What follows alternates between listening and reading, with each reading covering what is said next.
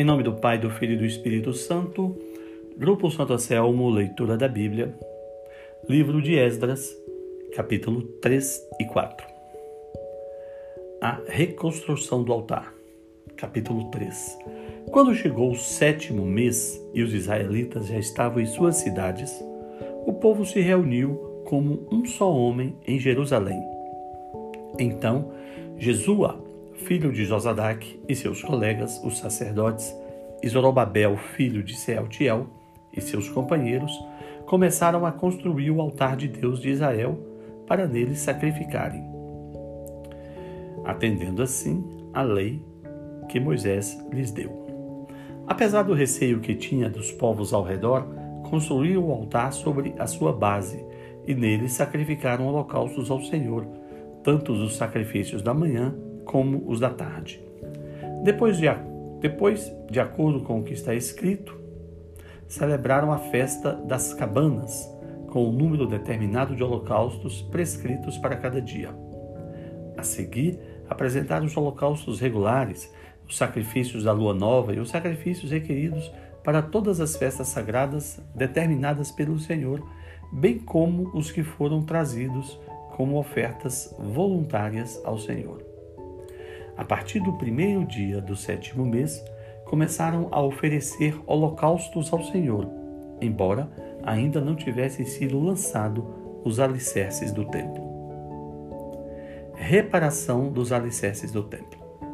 Então eles deram dinheiro aos pedreiros e aos carpinteiros e deram comida, azeite ao povo de Sidon e de Tiro, para que pelo mar trouxessem do Líbano para Jope toras de cedro.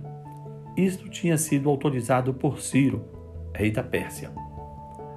No segundo mês, digo, no segundo ano, depois de chegarem ao templo de Deus em Jerusalém, Zorobabel, filho de Sealtiel, Jesua, filho de Josadac, e o restante dos seus irmãos, os sacerdotes, os levitas, e todos os que tinham voltado do cativeiro para Jerusalém começaram o trabalho designando levitas de 20 anos para cima para supervisionarem a construção do templo do Senhor.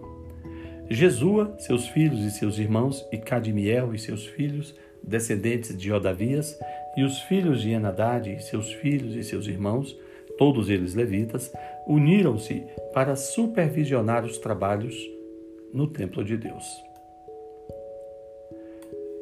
Quando os construtores lançaram os alicerces do templo do Senhor, os sacerdotes com suas vestes e suas trombetas, e os levitas, descendentes de Asaf, com símbolos, tomaram seus lugares para louvar o Senhor, conforme prescrito por Davi, rei de Israel.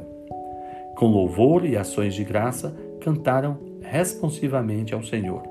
Ele é bom, seu amor a Israel dura para sempre. E todo o povo louvou o Senhor em alta voz, pois haviam sido lançados os alicerces do templo do Senhor. Mas muitos dos sacerdotes, dos levitas e dos chefes das famílias mais velhos que tinham visto o antigo templo choraram em alta voz. Choraram quando viram o lançamento dos alicerces desse templo.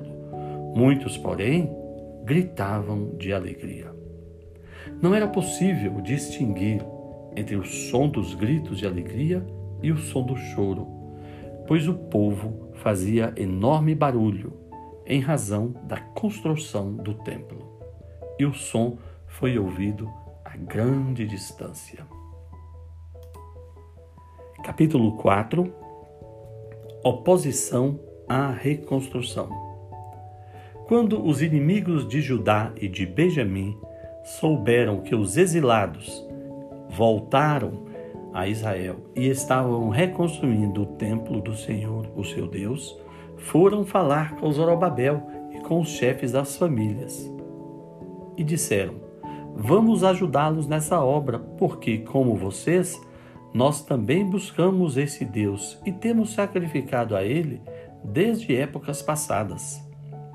Contudo, Zorobabel, Jesua e os demais chefes da família de Israel responderam: não, não compete a vocês a reconstrução do templo de nosso Deus. Somente nós o construiremos para o Senhor, o Deus de Israel, conforme Ciro, o rei da Pérsia, nos ordenou. Então, a gente da região começou a desanimar o povo de Judá e atemorizá-lo para que não continuassem a construção do templo. Pagaram alguns funcionários para que se opusessem ao povo e frustrassem o seu plano. E fizeram isso durante todo o reinado de Ciro, até o reinado de Dario, seu sucessor como rei da Pérsia. No início do reinado de Xerxes, apresentaram uma acusação contra o povo de Judá e de Jerusalém. E nos dias de Ataxerxes, rei da Pérsia, que sucedeu a Xerxes, Bislão, Mitredate, Tabeel e o restante dos seus companheiros escreveram uma carta a Ataxerxes. A carta foi escrita em aramaico, com caracteres aramaicos. O comandante Reum e o secretário Sinsai escreveram uma carta contra Jerusalém ao rei Ataxerxes.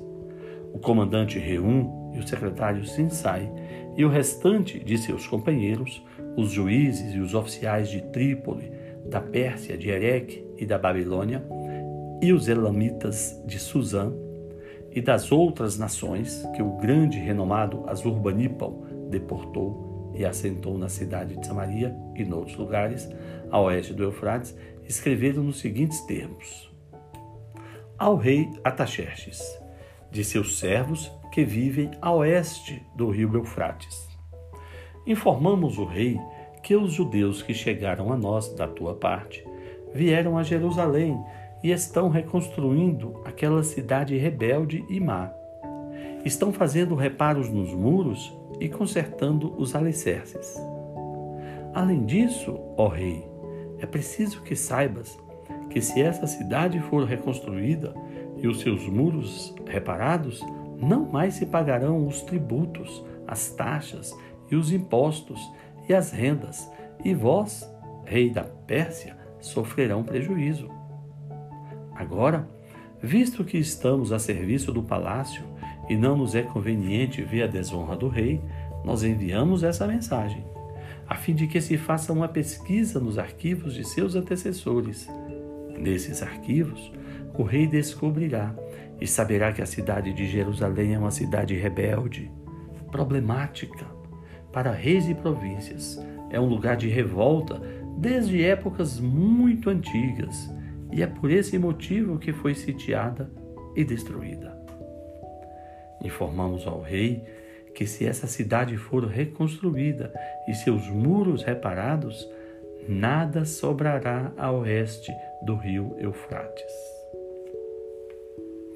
Recebida a carta, o rei Ataxerxes enviou-lhes a seguinte resposta: Ao comandante Reum, ao secretário Sinsai e a seus demais companheiros, que vive em Samaria e em outras partes, a oeste do Eufrates. Saudações de paz. A carta que vocês nos enviaram foi traduzida e lida na minha presença. Sob minhas ordens, fez-se uma pesquisa e descobriu-se que essa cidade tem uma longa história de rebeldia contra os reis e que tem sido lugar de rebeliões e revoltas. Jerusalém teve reis poderosos que governaram toda a região, a oeste do Eufrates, aos quais se pagavam impostos, tributos e taxas.